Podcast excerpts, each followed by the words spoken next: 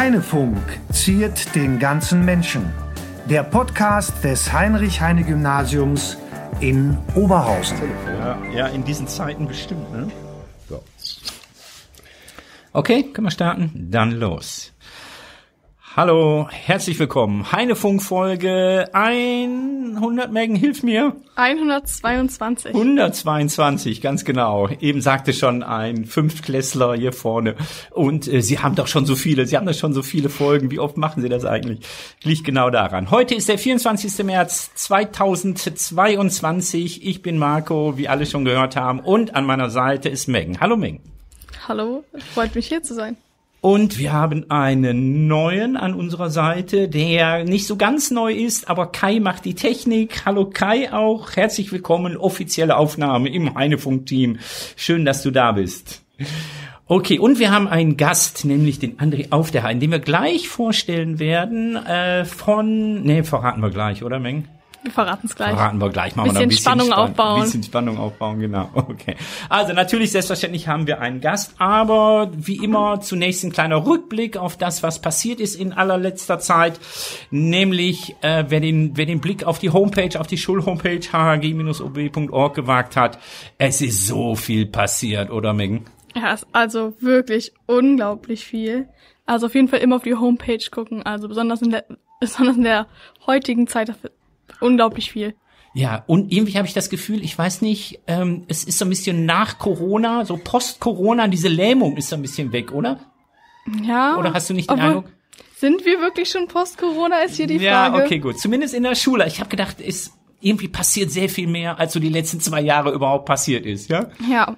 Okay, machen wir ganz kurz. Also, der Känguru-Wettbewerb fand statt in der letzten Woche. Wer daran teilgenommen hat, irgendwann wird es jetzt bald die Ergebnisse geben. Weiß ich gar nicht, wie das dann da läuft, ist auch egal. Also, Känguru, Känguru-Wettbewerb. Wir haben eine große Spendenaktion gemacht, da werden wir gleich drüber reden und über die Summe, die wir hier vom Heine, am Heine eingesammelt haben an Spenden, natürlich für die Ukraine. Aber wer ein Fotos sehen möchte auf der Schulhomepage und ein ganz tolles Video. Hast du das Video gesehen, Meng? Ja, tatsächlich eine Freundin von mir war da sehr präsent und hat erstmal schön in die Kamera gewunken. Aber es war also wirklich sehr gut. Ja, sehr gut gemacht. Schönen Dank an Markus Leprich vom Ganztag. Der hat Drohnen äh, mit der Drohne gefilmt, so von oben teilweise. Und äh, Dank an Alessandro, unseren äh, Praktikanten, der hat das dann geschnitten und mit Musik unterlegt. Sehr schön, wer gucken möchte. Der Schulgarten am Königshütter Park ist gestartet. Das ist ein ganz besonderer Schulgarten.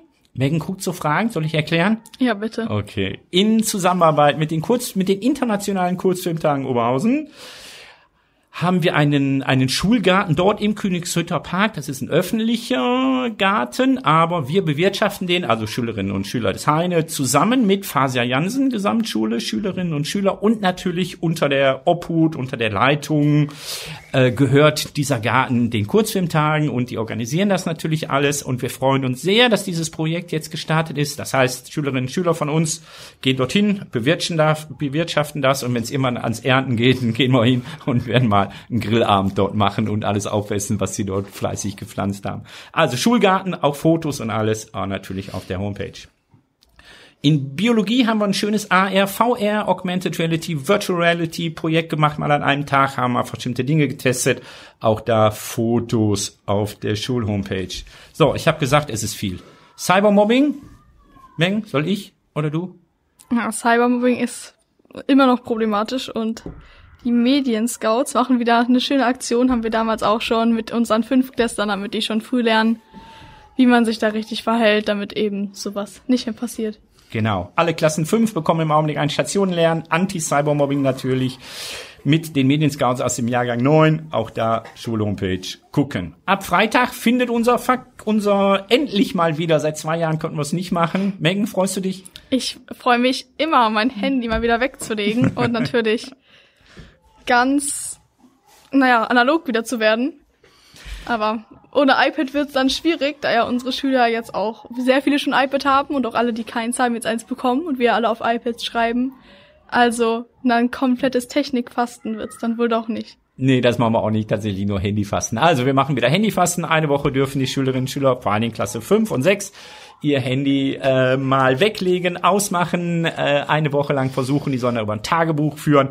Die Infos dazu auf der Schulhomepage. Die Klassen wissen aber schon alle Bescheid und ganz viele haben schon gesagt, dass sie mitmachen. Morgen offizielles Ausschalten, morgen Freitag, äh, wenn wir das ähm, dann beginnen und dann eine Woche bis zum nächsten Freitag. Die besten Tagebücher werden wieder prämiert. Der Förderverein hat etwas gespendet und zwar werden wir äh, sozusagen medial bleiben. Wir laden die Siegerinnen und Sieger mit den besten Tagebüchern ins Kino ein. Und wir machen eine Kinovorstellung mit denen, die dann ihre Tagebücher abgegeben haben und dann natürlich die besten prämiert. So, letzter Punkt. Mint-Roboter. Es gibt coole Videos auf der Schulhomepage. Herr Willing hat mit seiner Mint AG äh, Roboter gebastelt und die laufen lassen, fahren lassen. Sieht sehr cool aus. Wer das schauen möchte, kann das mal tun. So, genug Schule, genug Rückblick, Meng. Das war ein wirklich langes Intro. Ja, okay, dann starten, dann starten wir mit unserem, starten wir mit unserem Gast. Also noch einmal, herzlich willkommen, André auf der Hain. Hallo. Ja, hallo. Schönen Dank, dass ich hier sein darf. Ich freue mich drauf. Ist für mich im Übrigen eine Premiere hier mit einem Podcast. Oh, das ist gut. Das freut mich. Das freut uns.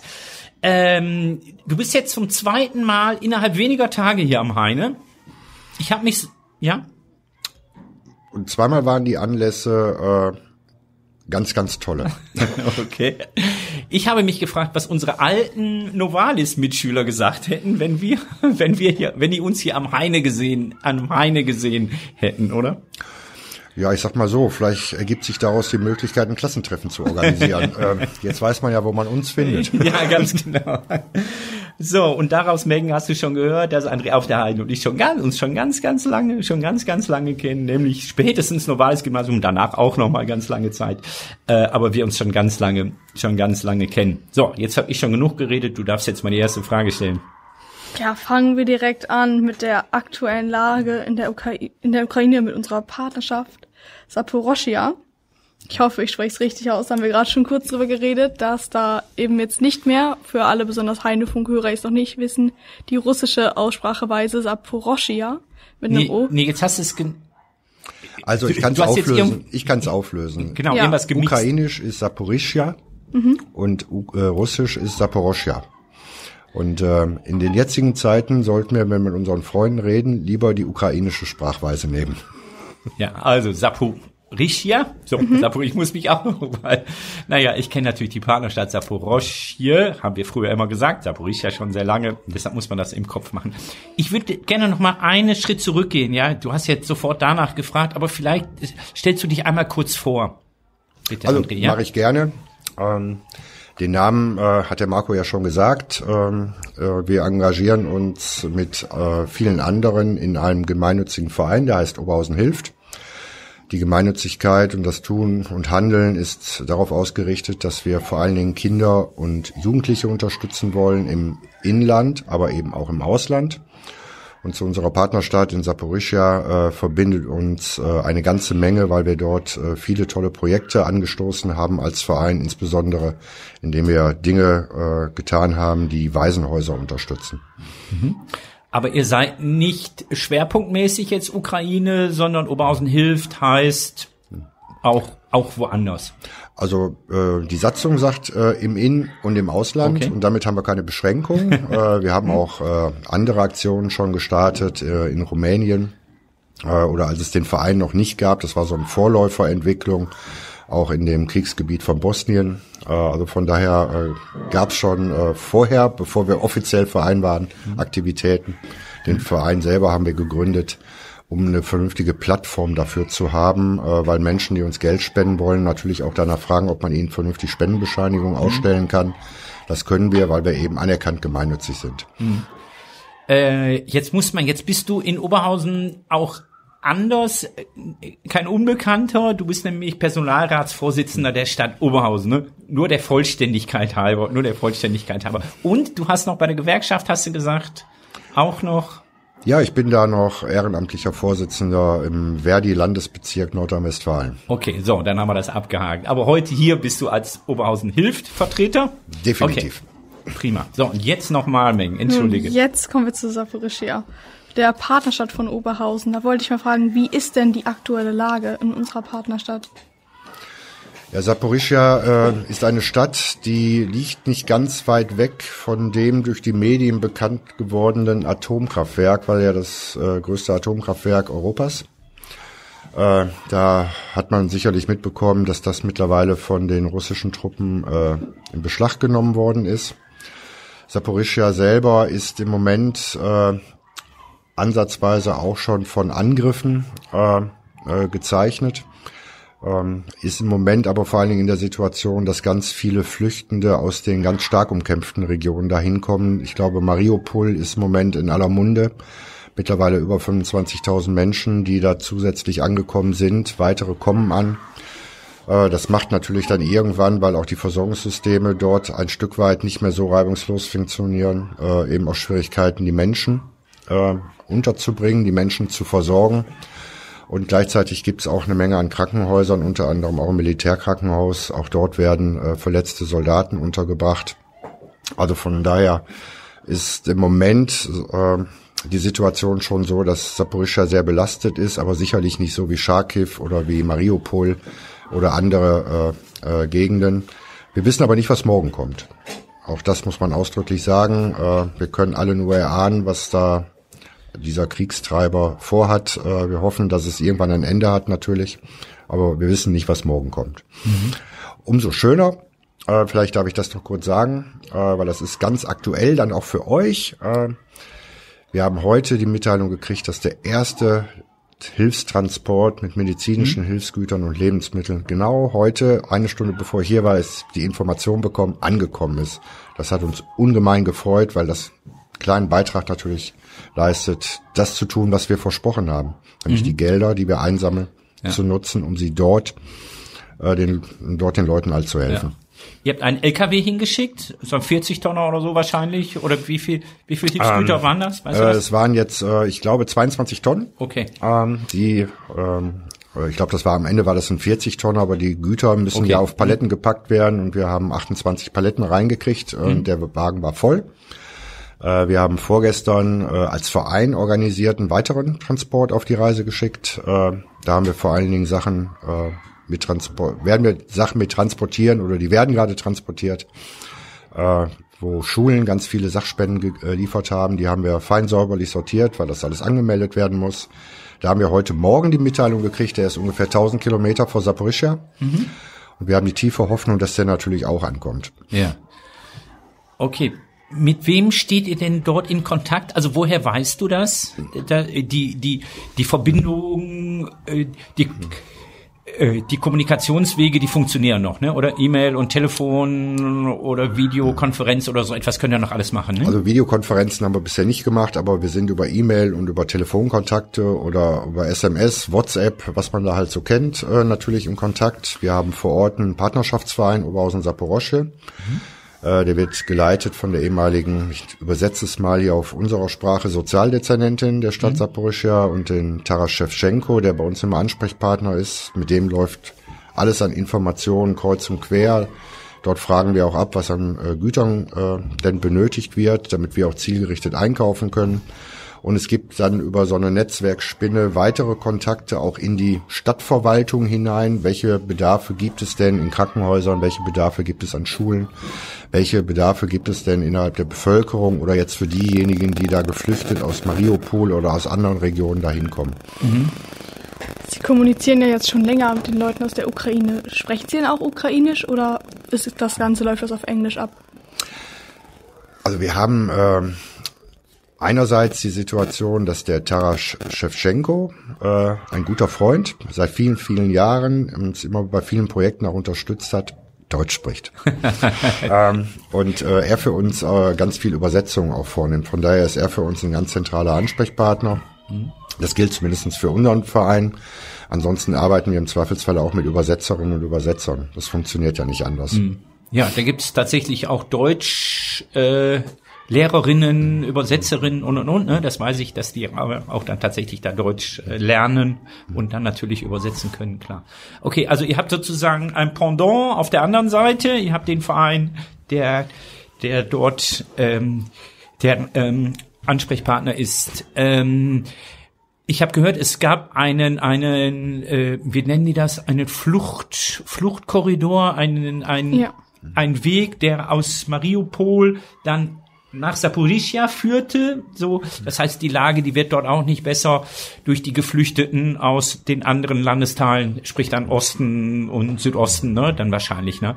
Okay, äh, jetzt darf man nicht äh, vergessen, äh, Saporischia ist ist eine Riesenstadt, ne, ist ungefähr dreimal so groß wie Oberhausen, irgendwie 750.000 Ja, sogar ein oder bisschen so. mehr ne? als dreimal so groß. Ja, okay, Äh, 750.000 habe ich Ich gesehen. meine 750 oder 800.000 Einwohner. Ja, okay, also drei oder viermal so groß irgendwie, die Geflüchteten noch dazu. Äh, weißt du denn, was die Menschen jetzt vor Ort brauchen? Du hast gesagt, ihr habt, habt schon den ersten äh, Transport, der schon angekommen ist, der andere ist noch unterwegs. Ich nehme mal an, äh, äh, Medikamente natürlich, äh, du hast es gerade gesagt, irgendwie so etwas wie Windeln, auch Nahrungsmittel oder wa- was brauchen die Menschen dort jetzt vor Ort? Also sie brauchen vor allen Dingen Nahrungsmittel Oh, äh, zur Versorgung. Sie brauchen medizinische Hilfsgüter jedweder Art. Das äh, bezieht sich nicht nur auf Medikamente, sondern das bezieht sich auch auf Verbandsmaterial, Mhm. auf Katheter etc., also was man quasi in Kliniken an Material braucht, damit man die Menschen versorgen kann. Darüber hinaus äh, braucht man speziell vor allen Dingen Artikel für Babys, also sprich Babynahrung, Windeln, Feuchttücher und alles, was dazugehört. Was gebraucht wird, sind Hygienemittel, äh, die gebraucht werden, jedweder Art, ob es Toilettenseife, Haushaltsseife ist. Äh, äh, ja, das wäre jetzt so im, im Groben sozusagen. Äh, was vor allen Dingen im Moment gebraucht wird, das haben wir jetzt in einer Sonderaktion organisiert. Äh, die brauchen vor allen Dingen auch äh, Dinge, wo sich Menschen auch mal hinlegen können und auch mal zudecken können. Deswegen haben wir äh, eine kleine Aktion hier in Altenbech mit Herr de Somme zusammen gestartet und Isomatten und Schlafsäcke eingesammelt. Die sind jetzt gerade auch im zweiten Transport und wir sind jetzt dabei zu eruieren, welche welche Güter sind es denn jetzt noch ergänzend, die wir beschaffen können, weil das versuchen wir über zentrale Ansprechpartner dann zu beschaffen. Das Geld geht dann eins zu eins auch genau in die Beschaffung dieser, äh, dieser Güter. Ähm, ich habe von dieser Aktion gehört. Ich dachte eigentlich, oder zunächst dachte ich, das wäre für die Menschen, die jetzt hier ankommen, für die Geflüchteten. Aber nein, ne? Das ist tatsächlich dann für den Transport nach Saporischia, dass sie irgendwie Decken und Schlafsäcke und alles das äh, haben. Okay. Ja, wir haben dazu, ähm, also wir sind eigentlich so aufgestellt zu sagen, wir würden gerne keine Sachspenden entgegennehmen, damit wir das zielgerichtet, das Geld verwenden können, weil wir über größere Bestellmengen auch nochmal andere Preise kriegen. Aber das ist äh, durchaus mittlerweile ein Problem. Ne? Okay. Also ich habe, äh, um das mal als Beispiel reinzubringen, ich habe bei Decathlon, kennt ja jeder, ne? Ja. Hm? habe ich versucht, Isomatten zu kriegen. ja. Und dann haben die mir sehr glaubhaft versichert, sie würden das total gerne machen. Und wahrscheinlich mehr als haben- eine wolltest du haben, ne? Ich hätte auch gerne ein paar mehr gehabt, genau. ähm, aber die haben mir sehr glaubhaft versichert, äh, einen keine Chance. Selbst im Kontinentallager kann ich ihnen so schnell nichts mehr beschaffen. Ähm, das ist äh, ein Zeichen, das ist für Lebensmittel mittlerweile ein ähnliches Problem. Das Irre. erleben Mhm. wir in unserem Alltag ja auch, äh, dass natürlich äh, bestimmte Waren und Güter äh, einerseits hier gebraucht werden und andererseits wir wollen auch Dinge verwenden und von daher wird das jetzt gerade nicht einfacher, um Ah, das okay. vorsichtig zu sagen. Ja. Für alle treuen Zuhörerinnen und Zuhörer wissen unsere Schulglocke, ja, die gerade dafür wird's jetzt wieder ein bisschen leiser, gerade war die Pause hier und draußen, aber das wissen wir ja alle als Schulpodcast, sei uns das, sei uns das, sei uns das entschuldigt. Ähm, kommt direkt zu unserer nächsten Frage. Du hast gerade gesagt, irgendwie Geld spenden ist eigentlich das Beste, wird aber durchaus auch schwierig, das Geld auszugeben. Also Dann- das Geld auszugeben wird nicht schwierig. Ja, Äh, okay, also gut. das nicht. Äh, also ich sag mal so, wenn wir jetzt wie bei dem ersten, ähm, wie bei dem ersten Transport, dann bestelle ich nicht, äh, ich sag mal 50 äh, Kilo Mehl, sondern ich bestelle eine Tonne Mehl, eine Tonne Nudeln, eine Tonne Öl. Ja. Das ist eine große Stadt, da müssen viele Menschen versorgt werden. Also es ist jetzt nur beispielhaft. Wir haben auch Konserven natürlich angeschafft, wir haben auch Trockennahrung angeschafft. Äh, Das bestellen wir natürlich in größeren Mengen, äh, weil sonst macht es ja keinen Sinn, äh, den Transport nach Saporschit zu organisieren. Da soll ja möglichst viel ankommen. Ja.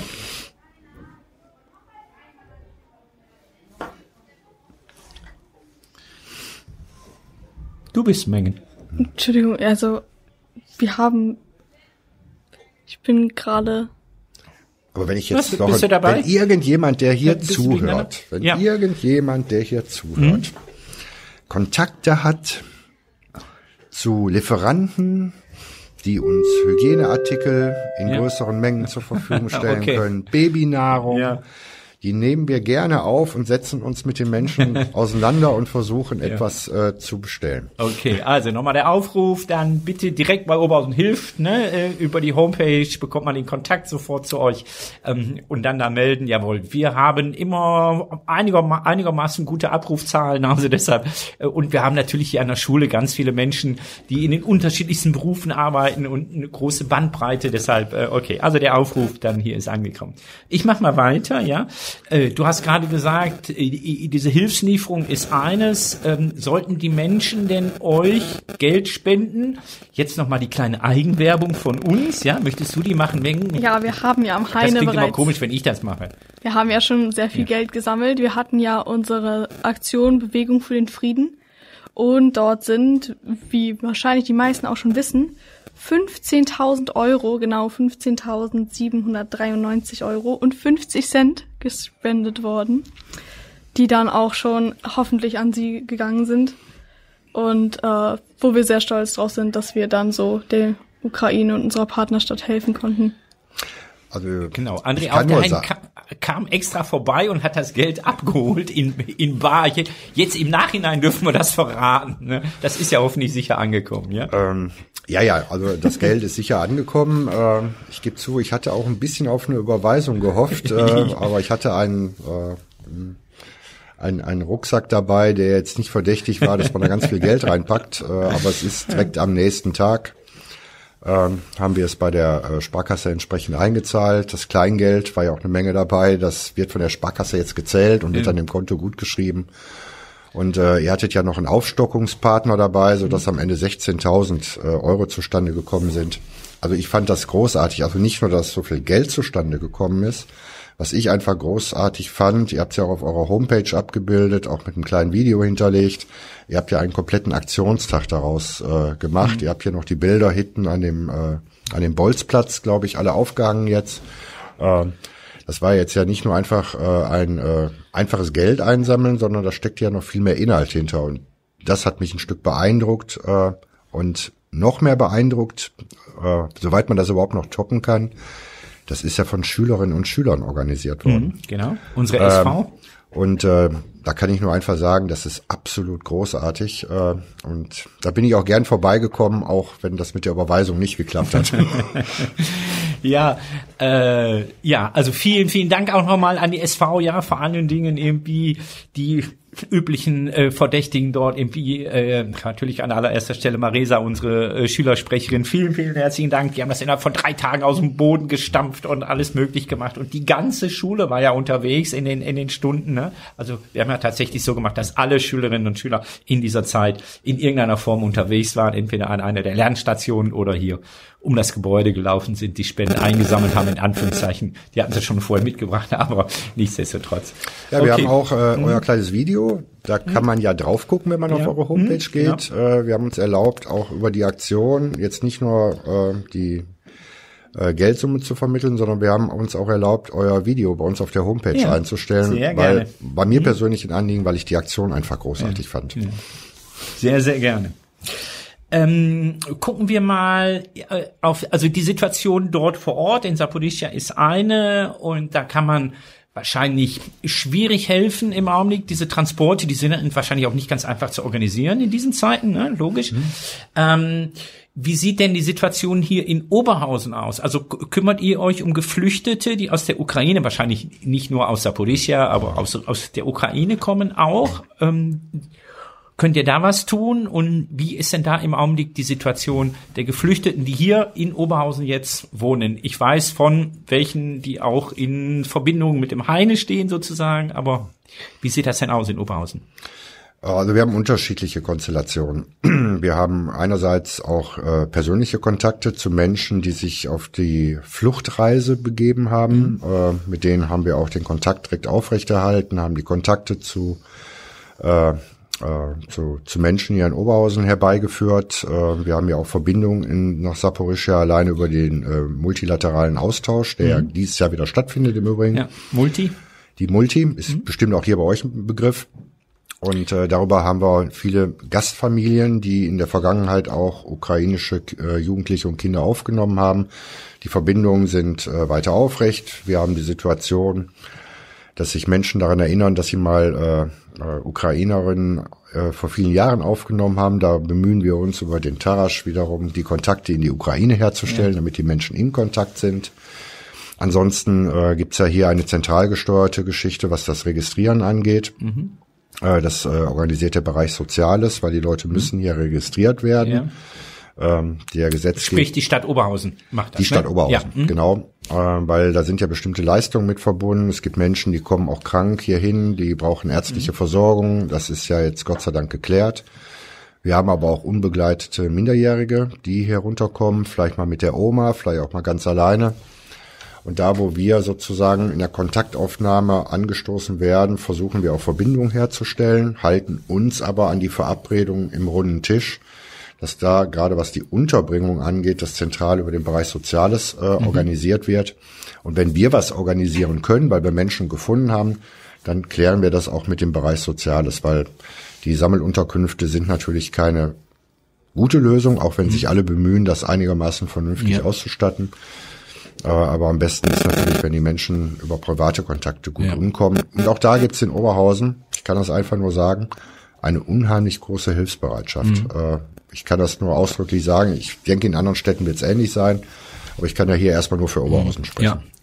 Also das macht ja schon Sinn. Ähm dass diese Vermittlung oder überhaupt erstmal Registrierung und dann vielleicht Vermittlung zentral läuft und dann vielleicht über eine Stelle wie die Stadt Oberhausen, die da vollkommen unverdächtig ist und natürlich das also auch äh, sozial, rechtlich, finanziell gut organisieren kann. Ne? Das ist ein also das ist unabdingbar. Mhm. Ne? Ja. Ähm, das mhm. ist wirklich unabdingbar. Mhm. Die Leute kommen in einer geflüchteten Situation hin. Die haben sich jetzt nicht um Visapapiere oder dergleichen gekümmert. Mhm. Das kann man ja gut verstehen. Die sind vor dem Krieg geflohen.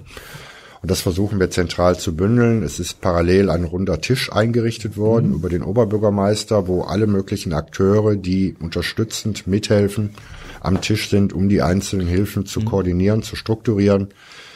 Ähm, natürlich äh, hakt das auch mal an der einen oder anderen Stelle, äh, aber es gibt jetzt eine ganze Reihe von Aktivitäten. Äh, wir haben Sprachkurse angeboten bei der Volkshochschule, äh, wenn gewünscht. Das ist auch äh, ohne Werbung gut angenommen worden, ja. um das mal vorsichtig zu sagen. Okay. Ähm, wir haben, äh, wie gesagt, viele äh, Familien, die sich immer wieder melden und sagen, wir würden auch Menschen aufnehmen. Die Feuerwehr mhm. kümmert sich um die Organisation und Ausstattung äh, der, der Flüchtlingsunterkünfte, damit da auch die Leute vernünftig mhm. untergebracht werden. Die Menschen haben ja Leistung, Leistungsansprüche auch. Das ist, hat der mhm. Gesetzgeber in ja. Berlin ja mittlerweile geklärt. Mhm. Ähm, und von daher haben wir ein paar Rahmenbedingungen äh, versucht zu schaffen, die das möglichst org organisiert machen. Mhm. Will aber nicht ausschließen, dass es auch mal hakt. Mhm. Äh, dann versuchen wir da, wo wir das erfahren, irgendwie auch nachzubessern. Mhm. Okay. Wir ist jetzt der Verein oder Stadt Oberhausen? Also wir ist jetzt, also ich bin ja eingeladen worden als Oberhausen ja, Hilft Ja, genau, okay. wir gut. sind äh, mit Teil des runden ja. Tisches.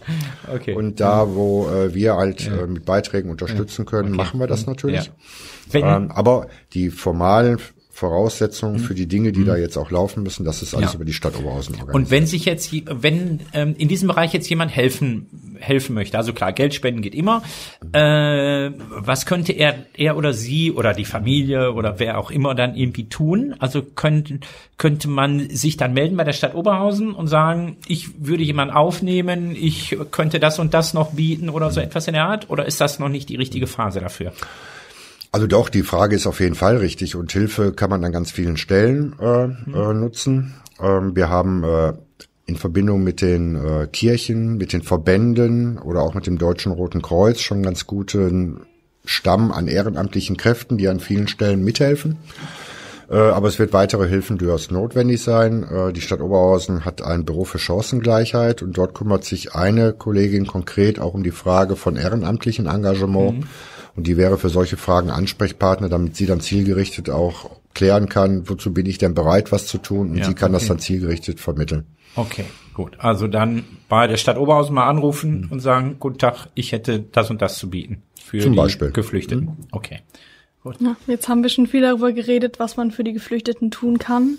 Aber was hören Sie denn so von den Menschen, die geflüchtet sind, die jetzt auch hier sind?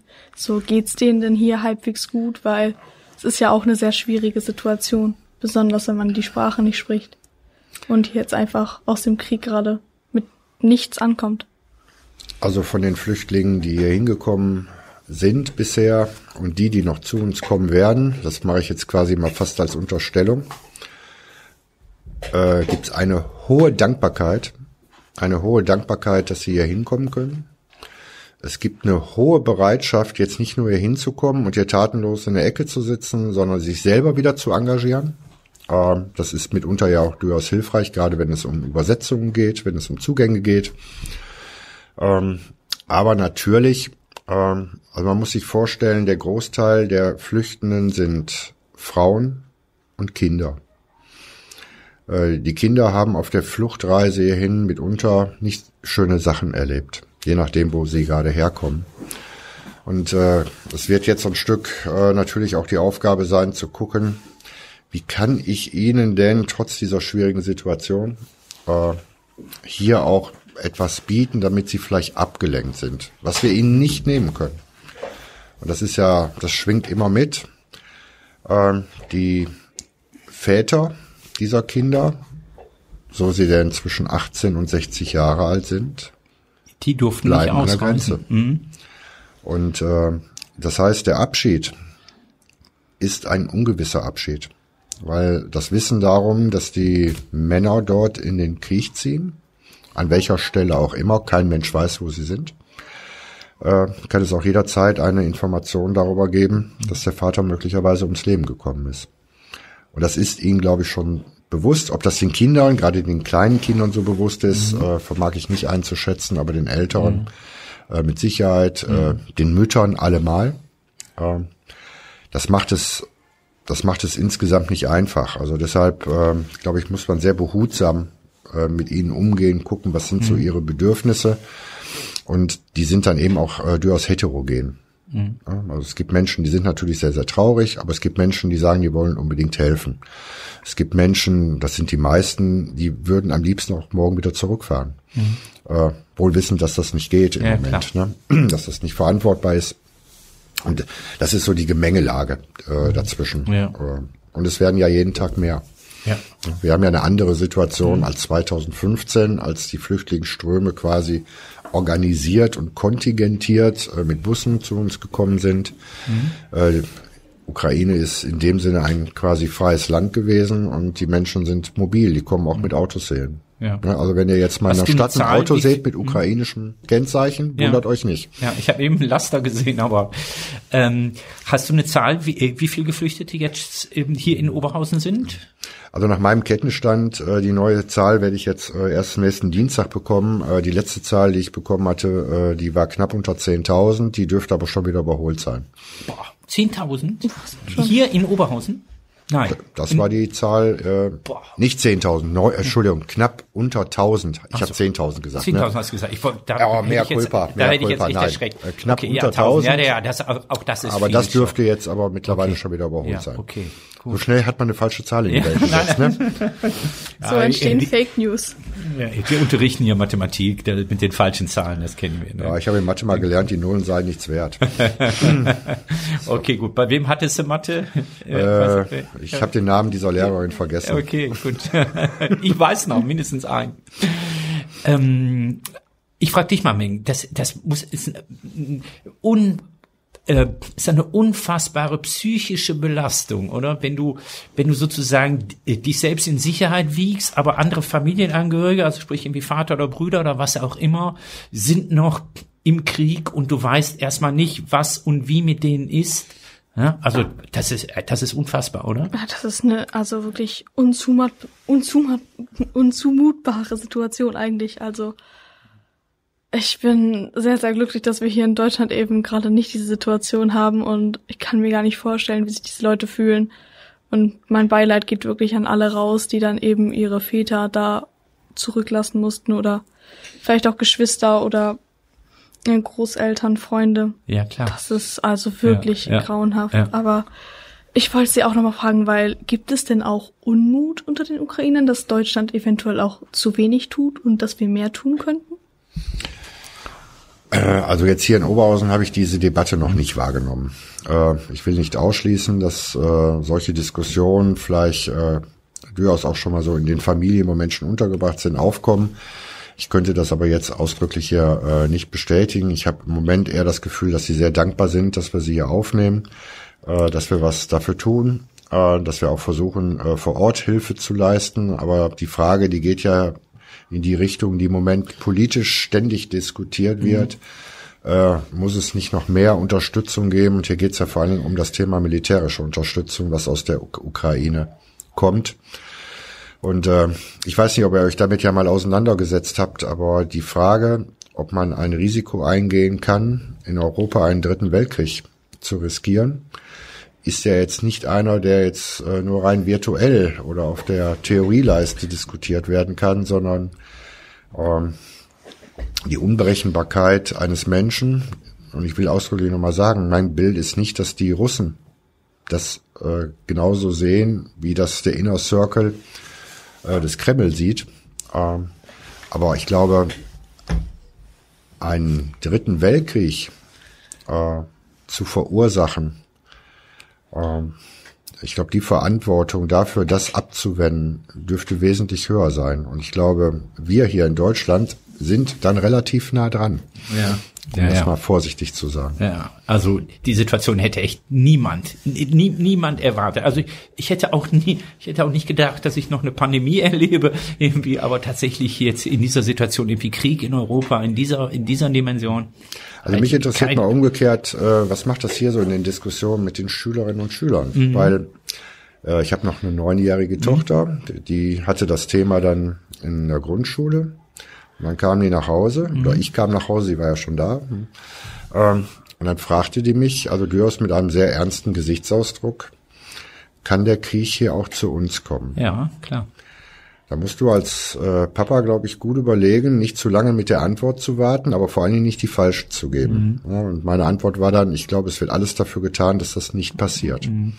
Da kam aber sofort hinterher, ja, aber wenn doch, musst du dann auch in den Krieg, weil du bist ja noch keine 60. Ja, mhm. Also das heißt, selbst bei einem Kind mit neun Jahren setzt sich ja mit dem Thema auseinander, kriegt das Thema mit, äh, da sind klar. Sorgen auf einmal mit verbunden. Aber ich glaube, das wird auch nochmal eine Herausforderung sein, glaube ich, auch für Schule, mit so einem Thema äh, sensibel und gut umzugehen. Äh, deshalb würde mich das durchaus interessiert, wie, wie das bei euch diskutiert wird. Ja, ja, das Ja. haben wir tatsächlich, ne? Das haben wir breit äh, thematisiert, ne? Ja, überhaupt erstmal die Situation vorzustellen, darzustellen, dann äh, äh, darüber zu diskutieren, die Ängste sozusagen zu hören und die Sorgen zu hören und dann versuchen, das in einen Kontext zu stellen. Ne? Also ja, ja, das habe ich in so wie äh, mehr als einmal gemacht die letzten die letzten zwei drei Wochen. Ne? Ja, wir haben es auch in sehr vielen Fächern diskutiert und dafür hatten wir ja auch eben diese Bewegung für den Frieden, die war ja aufgeteilt, dass es dann eben auch Stationen gab, um dann eben auch zu informieren, damit die Leute auch bisschen, also auch besonders unsere jüngeren Schüler auch wissen überhaupt, was passiert jetzt da und ist das überhaupt, warum passiert das, ist für uns gefährlich und eigentlich keine Panik zu machen, sondern auch dann einige zu beruhigen, aber auch eben dann Ja, ja. besonders die mit ukrainischen Familien, dass die eben auch die Möglichkeit haben, ihre Sorgen mal ans Licht zu bringen, so dass man die ja dann auch darin unterstützen kann. und den und den Schülerinnen und Schülern auch das Gefühl zu geben, etwas zu tun. Ne? Also so, so eine Spendenaktion ist ja auch, ne, auch dann auch etwas sozusagen irgendwie tun können und aktiv leisten zu können. Ne? Ähm, ich würde gerne einen kleinen Blick zurück und dann einen kleinen Blick in die Zukunft. Jetzt waren wir die ganze Zeit in der Gegenwart. Machen wir noch mal vielleicht einmal den Blick zurück bis zum Ausbruch des Krieges. Ja, sie haben ja schon vor dem Krieg einige Projekte in der Ukraine geleitet und gemacht. Deswegen wollte ich mal fragen, wie war denn der Austausch vor dem Krieg und hat sich der verändert? Ist der schwieriger geworden? Also natürlich wahrscheinlich schwieriger geworden, aber wie hat sich das verändert? Ja, ich meine, die Situation hat sich verändert. Ähm, Ich will es äh, ein Stück weit konkret machen. Der Austausch hat immer bestanden. Wir haben äh, als Verein Oberhausen hilft äh, mehrere Projekte mit Waisenhäusern gemacht, wo wir Waisenhäuser uns vorher angeguckt haben, in Zusammenarbeit mit unseren Partnern und dann entschieden haben, was in den einzelnen Häusern denn von uns getan werden kann. Und dann haben wir uns auf die Reise begeben und geguckt, dass wir Spendengelder zusammenkriegen, dass wir einen Partner vor Ort in Saporosche finden, mit dem wir vertrauensvoll mhm. zusammenarbeiten können. Das ich sag's ungern, André, aber Saporischia. Saporischia. Da bin ich jetzt selber reingefallen, ne? Entschuldige. Nein, alles da gut. kann ich aus meiner Lehrerrolle, das kann ich aus gut. meiner Lehrerrolle jetzt ja, nicht raus. Marco, du hast, äh, du hast ja völlig recht. ja, und, In Saporisch, ähm, ja, okay. Ja, auf jeden Fall haben wir äh, Partner, mit denen wir da äh, verlässlich und gut zusammenarbeiten können, wo das Geld auch tatsächlich eins zu eins dann in die Projekte fließt. Und so haben wir ähm, Waisen, ein Waisenhaus, das jetzt auch unseren Namen trägt, nämlich Oberhausen Saporischia.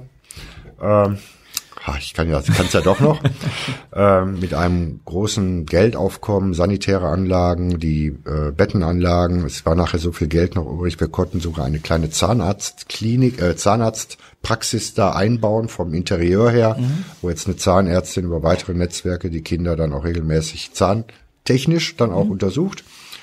Äh, wir hatten äh, in einem Kosakenwaisenhaus jetzt vor zwei oder drei Jahren, ich muss jetzt gerade überlegen, bevor ich auf das Ergebnis komme, rede ich lieber weiter, äh, insbesondere sanitäre Anlagen. Ähm, ja, kernsaniert, muss man sagen. Äh, wer die Zustände in den alten Bildern gesehen hätte, äh, der hat sich, müsste sich wirklich fragen, oh, ist das überhaupt, äh, also würde ich nur ansatzweise mein Kind in eine solche Einrichtung geben? Mhm. Ähm, und die Antwort wäre immer nein gewesen. Ein drittes Projekt, das hätten wir jetzt gerne in Angriff genommen. Also es ist eigentlich schon in Angriff genommen, weil wir äh, aus diesem Besuch heraus auch Kontakt haben zu einem Waisenhaus für behinderte Kinder. Mhm. Und dort ist in Absprache mit den Verantwortlichen die Idee geboren, weil die hatten ein altes, kaputtes Gewächshaus, das musste abgerissen werden. Und wir haben ein Gewächshaus gekauft äh, und haben das auch schon in unsere Partnerstadt geliefert. Und wir hätten es jetzt total gerne auch aufgebaut. Ja, okay. An diese Variante mhm. ist gerade nicht zu denken. Erst hat uns Corona einen Strich durch die Rechnung gemacht okay. und mhm. jetzt kommt leider diese Ukraine-Auseinandersetzung. Und da läuft kontinuierlich, äh, läuft kontinuierlich äh, Kommunikation natürlich mit unserem mhm. Partner. Die das ist nicht anders geworden. Nur das, was gewünscht wird, ist äh, ja. was anderes. Mhm. Könnt ihr euch ja, ja, ja. vorstellen. Mhm. Da schließt sich der Kreis zu unserem Schulgarten, ja. Das soll ja sicherlich dann zum Teil auch so der Versorgung, der Selbstversorgung und und äh, und äh, vielleicht auch so äh, pädagogischen Zwecken äh, dienen also ausdrücklich ne? Selbstversorgung so, so ein Gewächshaus. Mhm. Also ausdrücklich Selbstversorgung auf der einen Seite, aber vor allen Dingen auch therapeutische Zwecke. Ja. Mhm. Das war auch so mit allen Akteuren verabredet. Und wir hoffen inständig, dass wir das Projekt auch noch zum Ende bringen. Ja, klar, gut. Wissen gerade nur nicht wann. Ja, ja, natürlich. Also ist jetzt wahrscheinlich das kleinste Problem, ob da noch ein Gewächshaus äh, sozusagen fertig wird jetzt in diesem in diesen Tagen. Ne?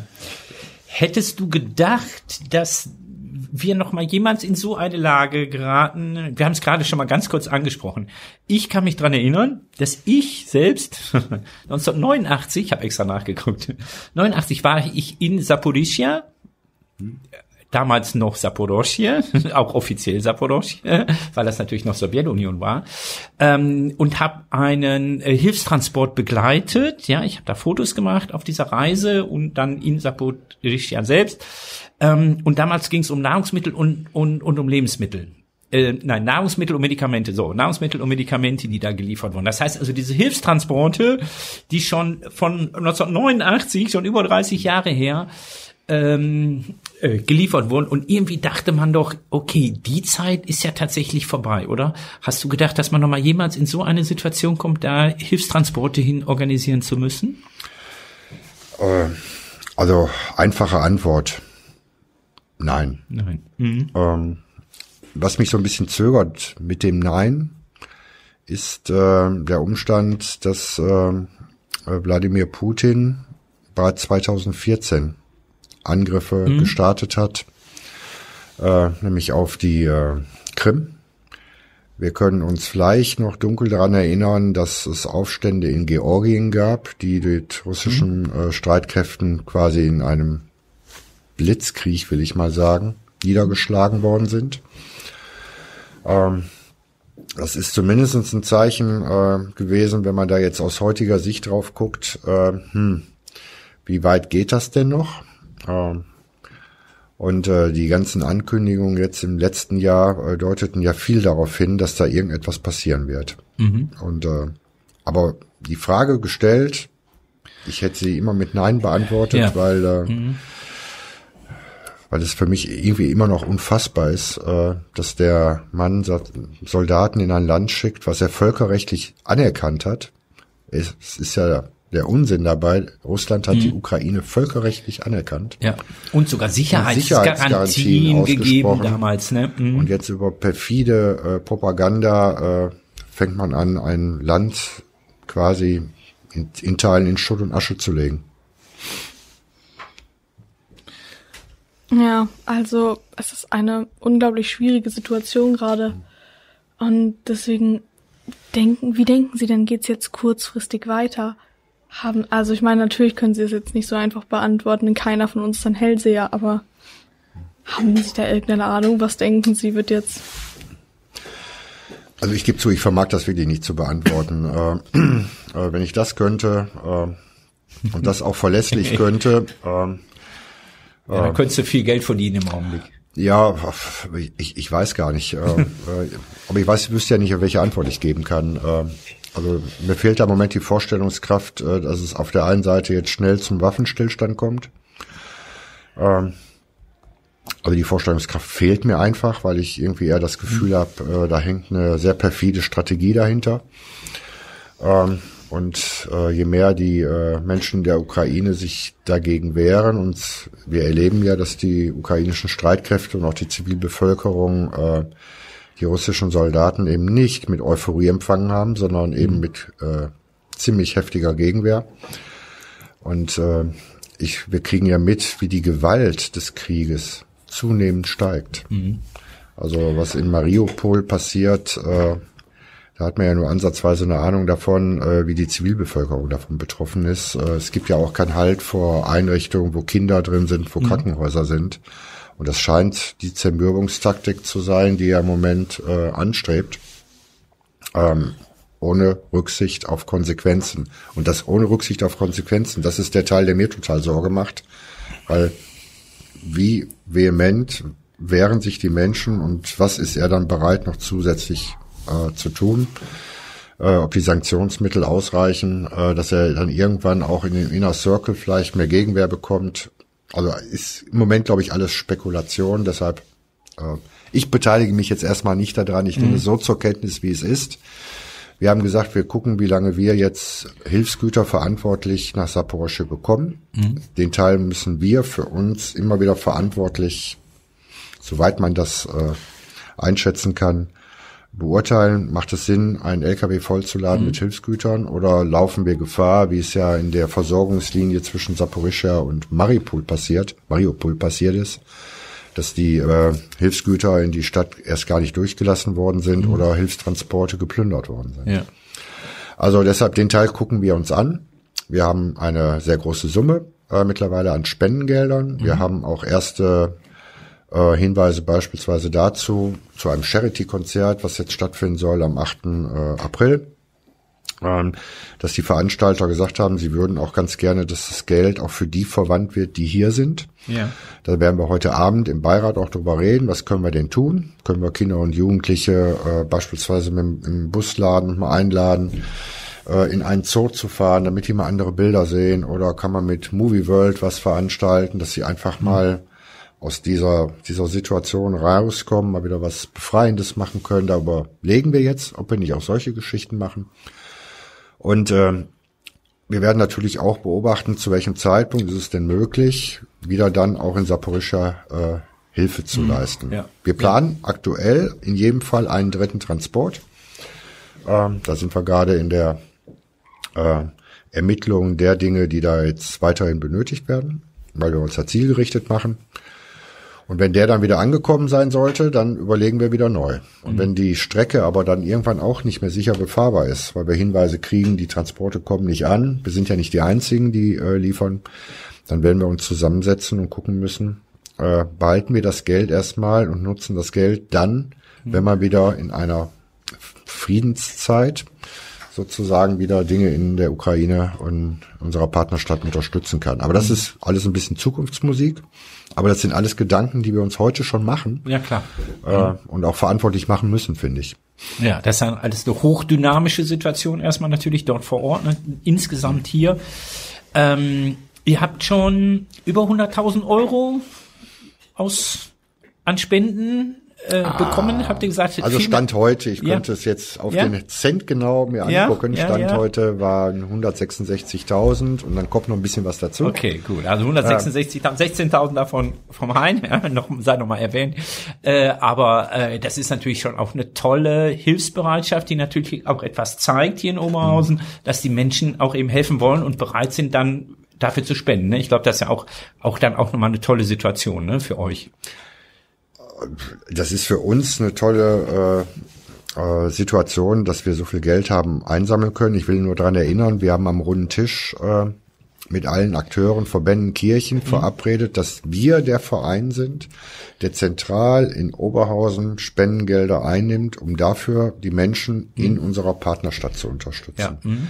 Des Weiteren haben wir darauf hingewiesen, gibt es ja noch für diejenigen, die das jetzt nicht unterstützen wollen, immer noch die Möglichkeit an dieser großen Spendenaktion, die man über ARD und ZDF mhm. kennt. Mhm. Genau. Äh, Deutschland Gelder, hilft heißt die dann, ne? Deutschland mhm. hilft, haben wir ausdrücklich auch gesagt. Und deshalb sind wir unheimlich happy, äh, dass tatsächlich hier die Oberhausenerinnen und Oberhausener äh, uns bisher so viel Geld haben mhm. zur, ja, zur ja. Verfügung gestellt haben. Und wir wissen heute schon, dass wir äh, äh, weitere Einnahmen haben werden, weil wir kriegen ganz viele Charity-Aktivitäten angezeigt. Mhm. Also ein Charity-Konzert äh, mit Motek, ich weiß nicht die Gruppe, mhm. ob die was sagt, äh, die hat schon mal was für uns gemacht mhm. mit Saporischa, die macht das am 9. April äh, im Resonanzwerk. Am 8. April gibt's eins, am 1. Mai gibt's eins. Es gibt Menschen, die sagen, die machen eine Benefizgala abends. Wir werden angerufen, könnt ihr uns Spendendosen schicken, die wir mhm. bei uns hinstellen. Ah, ja. okay. Es gibt mhm. äh, ganz viele Betriebe, die miteinander Aktionen machen. Ähm, äh, was ich ausdrücklich gut finde, wir haben es ja auch bei der Stadtverwaltung den Aufruf ins Intranet gestellt. Und ich kann ja erkennen, dass ganz viele städtische Kolleginnen und Kollegen auch da mitgespendet haben. Das gleiche gilt für andere städtische Unternehmen. Mhm. Ähm, die Sparkasse hat mich heute noch angerufen und gesagt, ihr kriegt demnächst ein Schreiben, dass auch wieder Geld kommt äh, ja. von uns. Mhm. Also ich meinte aber die vielen kleinen Aktivitäten, ja. das mhm. ist das, äh, was mich äh, unheimlich imponiert. So ähnlich ja. wie bei euch, das ist eine Aktion gewesen, da ist ein Inhalt mit verbunden. Da, mhm. so, und so passiert jetzt äh, mhm. ganz viel in Oberhausen. Ja. Ich meinte auch jetzt nicht unbedingt wegen des Geldes natürlich oder wegen dieser mhm. Summe, der da steht, sondern einfach zu erleben, dass die Menschen bereit sind mhm. zu helfen. Ne? Ja. Also dass man, dass man sozusagen diese Solidarität erlebt und sagt, jo, und, ähm, und wenn es nur eine Kleinigkeit ist, aber dass eben also auch ganz viele wirklich bereit sind, zu helfen, zu spenden, irgendetwas zu tun. Also ne? ausdrücklich kann ich, äh, ja. kann ich ausdrücklich nur bestätigen. Mhm. Weil das ist auch die Situation, wenn man hier mit den Schülerinnen und Schülern etwas zusammen macht und sieht, wie die dann auf einmal etwas tun und tun wollen und da dann irgendwie aktiv sind. Ne? Das ist einfach schön und toll dann zu erleben, ne? dass es so aktive, verantwortungsvolle, hilfsbereite Menschen gibt. Ne? Gut, so, das wäre dieser Fragenblock. Megan, hast du noch was? Nein, also wenn Sie nicht noch, wenn Sie auch irgendwas erwähnen wollen zum Verein Oberhausen hilft, weil wir würden sonst genau. zum Blog ja, das ist, eine gute, das ist eine gute Idee. Altbekannten Psychofragen. Ähm, haben wir etwas äh, vergessen? Also ich glaube, äh, wir haben jetzt eine ziemlich gute Bandbreite gehabt.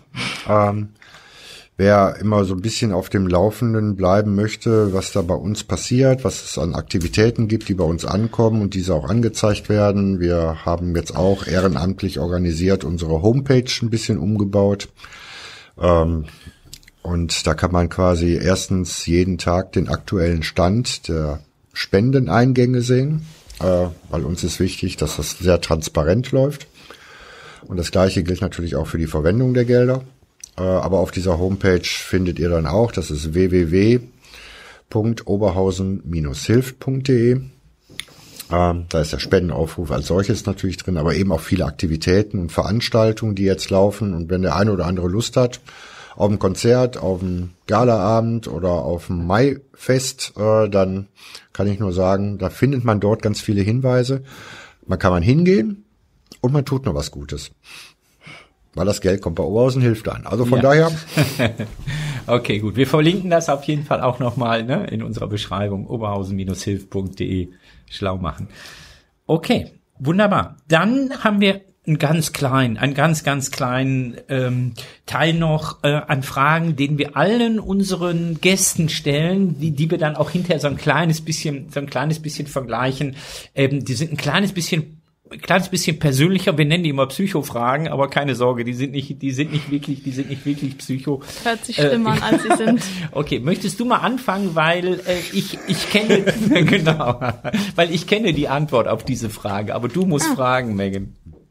Naja, dann, äh, wenn du an deine Schulzeit zurückdenkst, welche Begriffe oder so drei Schlagwörter fallen dir ein? An deine eigene an Schulzeit. meine eigene Schulzeit Ja. drei Schlagwörter. Ja, ja, wir sind Also natürlich ich werde Schulpodcast. mich immer daran erinnern, dass ich auf der Hans-Böckler-Schule, dort habe ich die höhere Handelsschule besucht, ein Lehrer die Frage stellte, was ist ein homogenes Gut in Betriebswirtschaftslehre? okay. Und mein Tischnachbar neben mir sagte voller Überzeugung Milch. Die Frage vom Lehrer kam, warum Milch? Weil da drauf steht homogenisierte Milch. Homogenisierte. Etwas, was mir immer in Erinnerung bleibt, muss ich einfach zugestehen. Ähm, auf der gleichen Schule hatten wir eine ganz tolle äh, Schülervertretung. Ich durfte Teil dieser Schülervertretung sein. Manche Dinge kriegt man wahrscheinlich so ein bisschen mit in die Wiege gelegt, dass man sich für solche Sachen engagiert. Und äh, diese Schülervertretung äh, war äh, eine, wie gesagt, ganz tolle, gut zusammenhaltende Truppe. Und ähm, wir hatten die Möglichkeit mit einem SV-Raum, ich weiß nicht, ob ihr hier sowas auch habt, vermute ich doch mal. Ähm, der hatten wir nur die Schlüsselgewalt zu und wir hatten auch dort eine Mikrofonanlage. Diese Mikrofonanlage konnte mit Durchsage in alle. Klassenräume.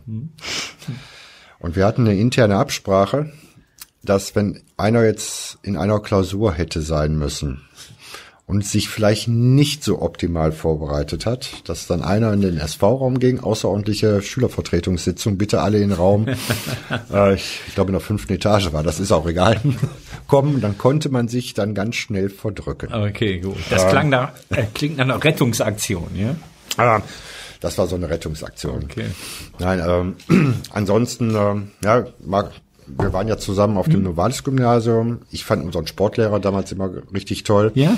Der, glaube ich, auch Hockeyspieler war, wenn ich das noch richtig in Erinnerung hatte. Äh, also ich fand, das war durchaus eine schöne Zeit, aber ich war ja nicht so ganz so lange auf dem Okay. Novalis-Gymnasium. Wir haben uns dann ein bisschen getrennt.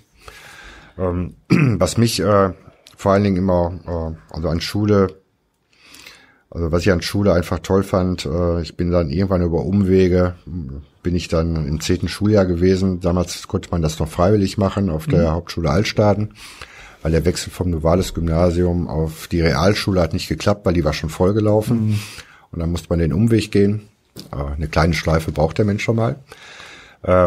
Äh, und die Truppe, äh, die wir damals in der äh, zehnten Klasse da in der ehemaligen Hauptschule Altstaden hatte, das war auch eine eingeschworene Gemeinschaft äh, mit einer ganz tollen, äh, äh, mit einem ganz tollen Klassenlehrer, ähm, der nochmal für mich so ein bisschen ein anderes Bild vermittelt hat, äh, weil der hat jetzt äh, nicht nur seinen Lehrstoff gesehen, sondern der hat ein unheimliches Faible dafür gehabt, darauf zu achten, was passiert da mit Menschen, ist da irgendetwas und hatte ein unheimliches Feingefühl, äh, dann auch auf Menschen zuzugehen. Fand ich sehr beeindruckend, ist mir auf der Hans-Böckler-Schule nicht immer so begegnet.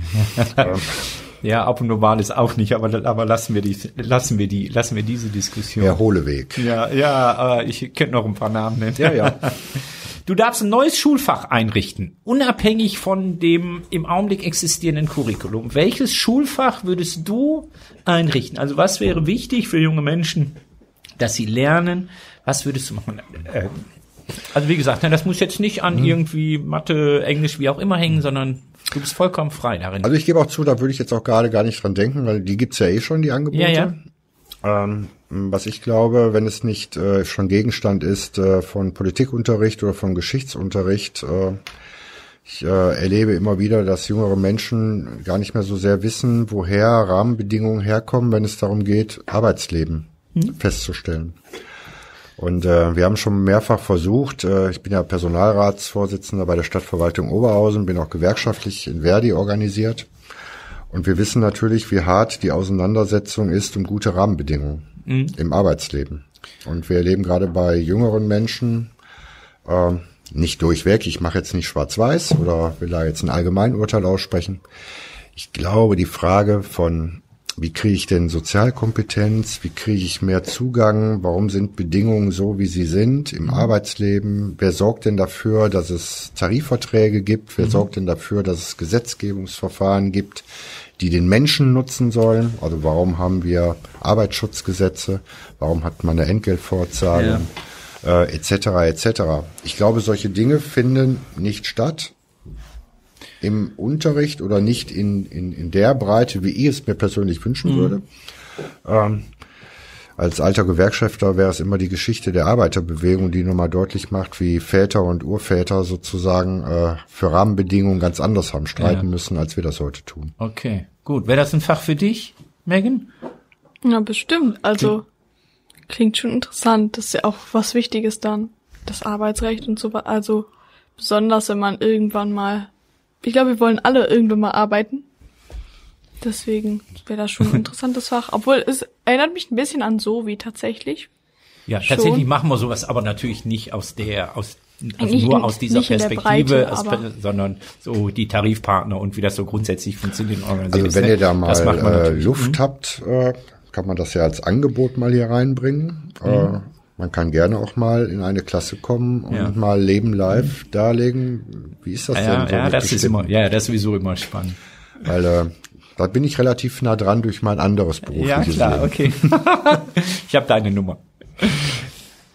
Ja, dann gehen wir aber mal ein bisschen weg von Schule.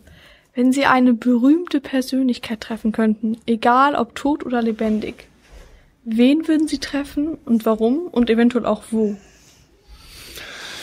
Ja, jetzt bin ich äh, in der Tat äh, äh, ein Mensch, der total gerne Musik und gerne Live-Musik hört. Und ich gebe zu, ich bin ein sehr, sehr großer Fan von Bruce Springsteen. Ah, okay, ja. Und äh, ich gebe zu, den würde ich gerne mal kennenlernen, weil in, er macht jetzt nicht nur hm, nach meinem Dafürhalten gute Musik, er hat auch was zu sagen. Das stimmt. Und mhm. äh, äh, Menschen, die Musik machen, aber nichts mit der Musik sagen, die mag ich nicht so sehr. Äh, aber ist, den äh, mag ich und den würde ich gerne kennenlernen. Okay, der ist, äh, ich glaube, in diesem oder im letzten, nee, im letzten Jahr ist er, glaube ich, 75 geworden oder so, ne? Er ist, äh, in sowas, ne? Ja, ja. ja, also ich glaube, er hat die 70 auf jeden Fall erreicht, Marco. Ja. Ähm, mhm. Ich gebe zu, ich weiß gerade nicht, äh, wie lange. Ich habe ihn ja. 2012 im Hyde Park beim Hard Rock Festival das oh, letzte Mal gesehen.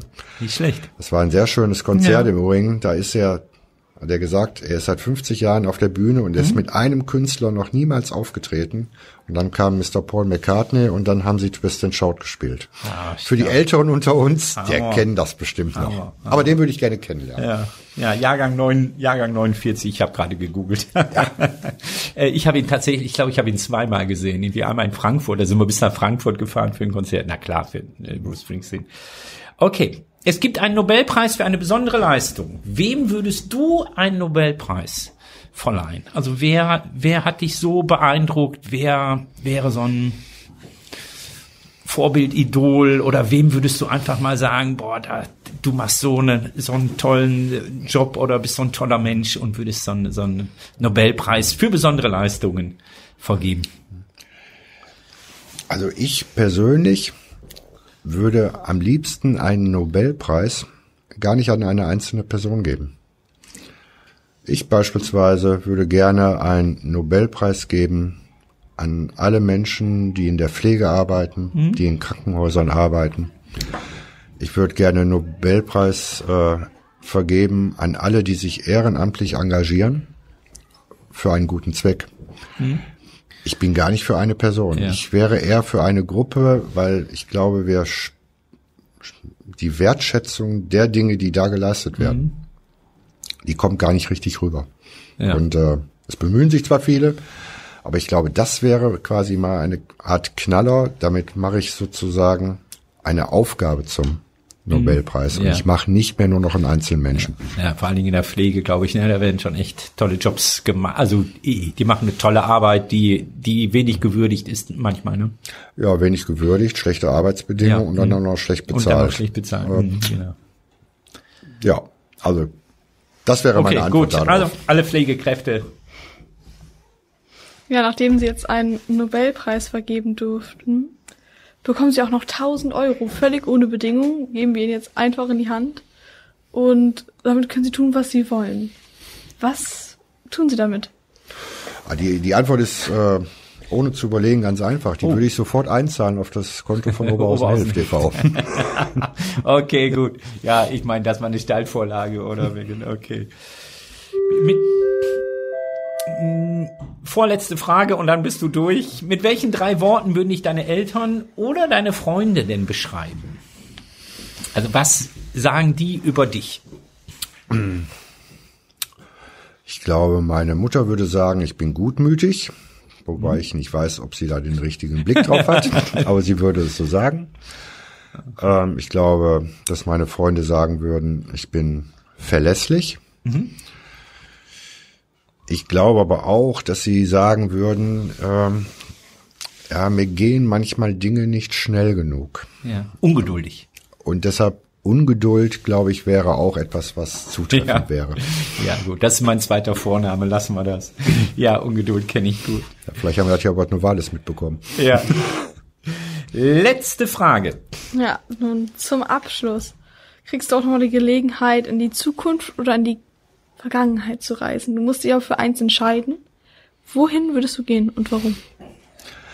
Ja, die Vergangenheit kriege ich nicht mehr geändert. Äh, und da ich Kinder habe, würde ich lieber in die Zukunft gucken. Okay. Und wie weit würdest du in die Zukunft reisen? Wie weit Ein, ich? Ja, also du hast die einmalige Chance in die Vergangenheit, aber du hast gesagt, lieber in die Zukunft. Wie weit würdest du in die Zukunft reisen? Also ich würde zumindestens äh, mitnehmen wollen, wie meine Kinder erwachsen werden, wie mhm. meine Kinder leben, was sie aus ihrem Leben gemacht haben, um selber für mich ein Bild zu haben, habe ich da vielleicht ganz gute Anstöße gegeben, ja, dass der okay. Vater der Richtige ist. okay, gut. Also das Leben der Kinder dann sozusagen oder die Entwicklung der Kinder noch mitzubekommen. Ne? Okay.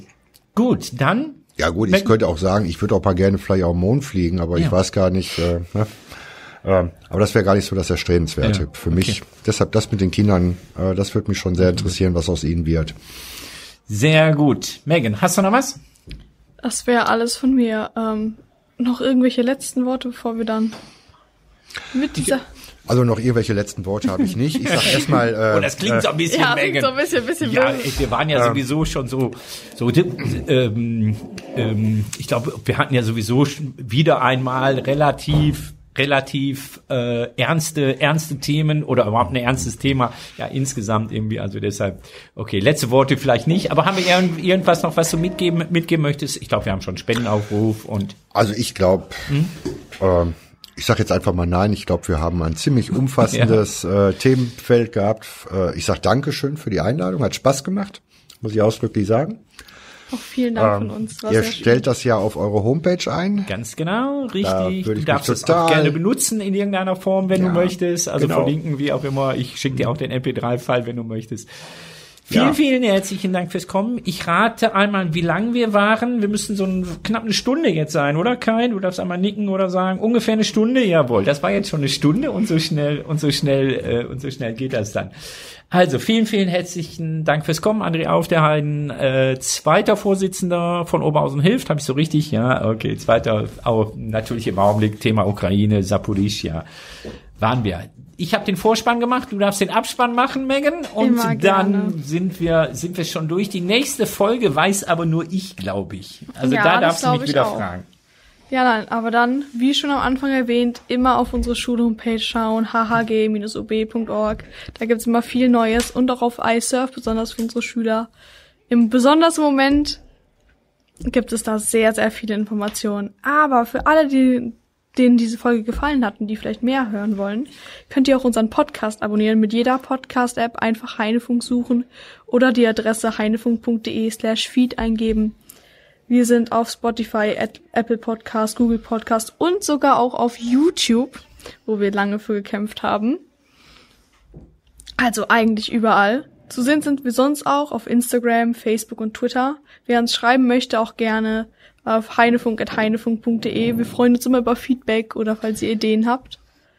Und dann übergebe ich wieder an Sie für die nächste, für die nächste Folge, weil ja noch nicht weiß, welche das Wir haben die, ab, die aktuellen Abgeordneten des Jugendparlaments vom Heine eingeladen, nämlich Maricel, Tobias und Berner. Und die, wir lassen so einmal rückblicken auf die Arbeit im Jugendparlament, weil die Wahl zum nächsten Jugendparlament wieder läuft. Auch da auf die Schulhomepage gucken, da steht ein Aufruf. Bis zum 8. April kann man sich dort noch melden, wenn man interessiert ist und dort dann äh, als äh, Jugendparlamentsabgeordnete gewählt werden will, kann man das tun. Wir blicken einmal zurück und dann schauen wir mal, das machen wir wahrscheinlich noch vor den Osterferien in der letzten Woche, so dass wir dann mit 123, 24, wie, wie sind wir, was, war heute nochmal?